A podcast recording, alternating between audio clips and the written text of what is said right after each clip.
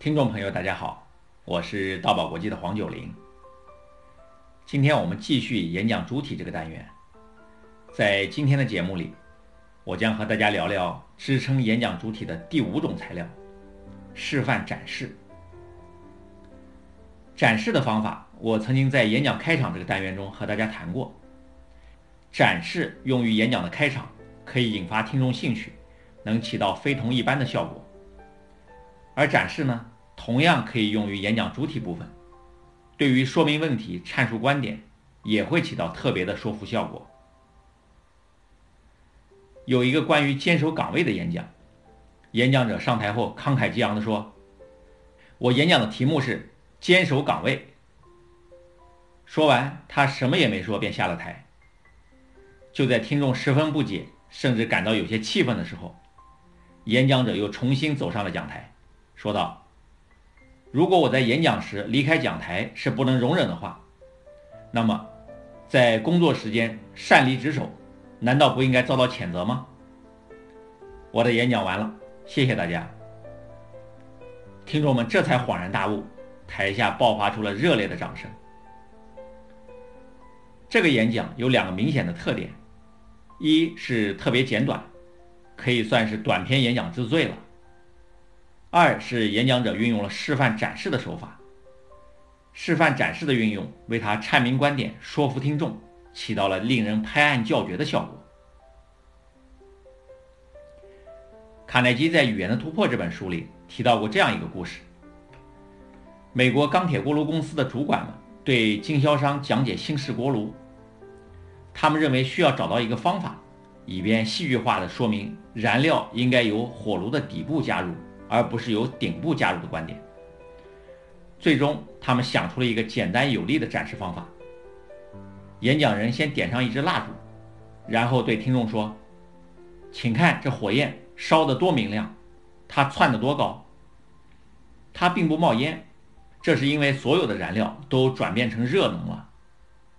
而蜡烛的燃料由底下供应，正如钢铁锅炉从火炉底部添加燃料。”假设这支蜡烛由顶上供应燃料，像过去旧式火炉那样。说到这呢，演讲的人将蜡烛倒了过来，请闻闻这股烟味儿，瞧瞧火焰由于不完全燃烧变得多红。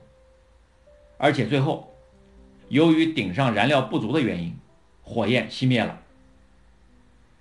这些主管们聪明地找到了这种示范的方法，非常简单形象地说明了观点。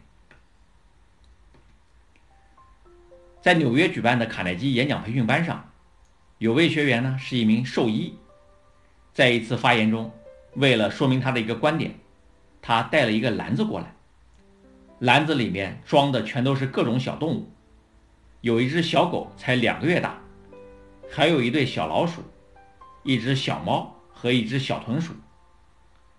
这些小动物挤在一起，非常自在和安静，大家都觉得很奇怪。为什么他们相互之间不感到害怕呢？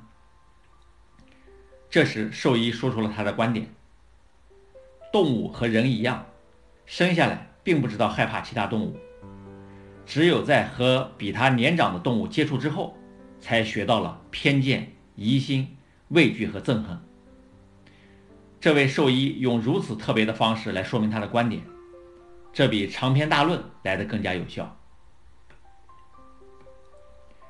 在我们研宝当众讲话课里，有一堂课是报告说明。这堂课是专门训练说明性讲话的。我们要求每一位学员在发言时都要运用示范展示的方法。同学们都会带来各自的展示物品来配合他们的说明性发言。比如，在刚刚结束的一期多伦多研宝班上，菲昂娜同学带来了一款微型监控摄像头，边讲它的用途。边展示给大家看。丽娜同学为大家展示了一种新型的催眠喷雾，在介绍用法的时候，他还用喷头对着自己的舌下喷了一下。班长王艳则带来了一套运动拉绳，他在介绍的时候还亲自演示给大家看运动拉绳的几种用法，比如侧拉、背拉等等。另一位 Vivin 同学则介绍了一种自动化的开罐神器。为了说明这种开关器一键操作的特点，他特地带来了一个铁皮包装的圆形罐头。只见他将开罐器放在罐头盒上，对准扣好，只轻轻地摁了一下按钮，开关器便在罐头盒上缓缓地转动了起来，发出了轻微的滋滋声响。开关器转了两圈之后，罐头顶部的铁皮被切出了一个圆，罐头就打开了。学员们一边介绍一边做示范展示，这让他们的演讲产生了无穷的魅力和说服力。台下的同学们不仅被这些演讲深深的触动，还勾起了大家对这些展示产品的强烈购买欲望。这足以说明示范展示有着百闻不如一见的功效，能起到超强的说服效果。到今天为止，演讲主体这一单元，支撑演讲主体的五种材料已经全部介绍完了。我们一起来回顾一下。第一。故事事例。第二，统计数字。第三，权威证言。第四，巧妙类比。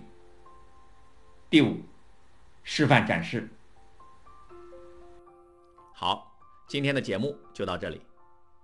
近期，道宝国际推出了由我主讲的线上演讲思维课，可以帮助大家在学习讲话方面少走弯路。建立起全新的讲话思维。大家可以关注节目下方图片，添加道宝客服微信“道宝九零”报名参加。大爱能言，善道为宝。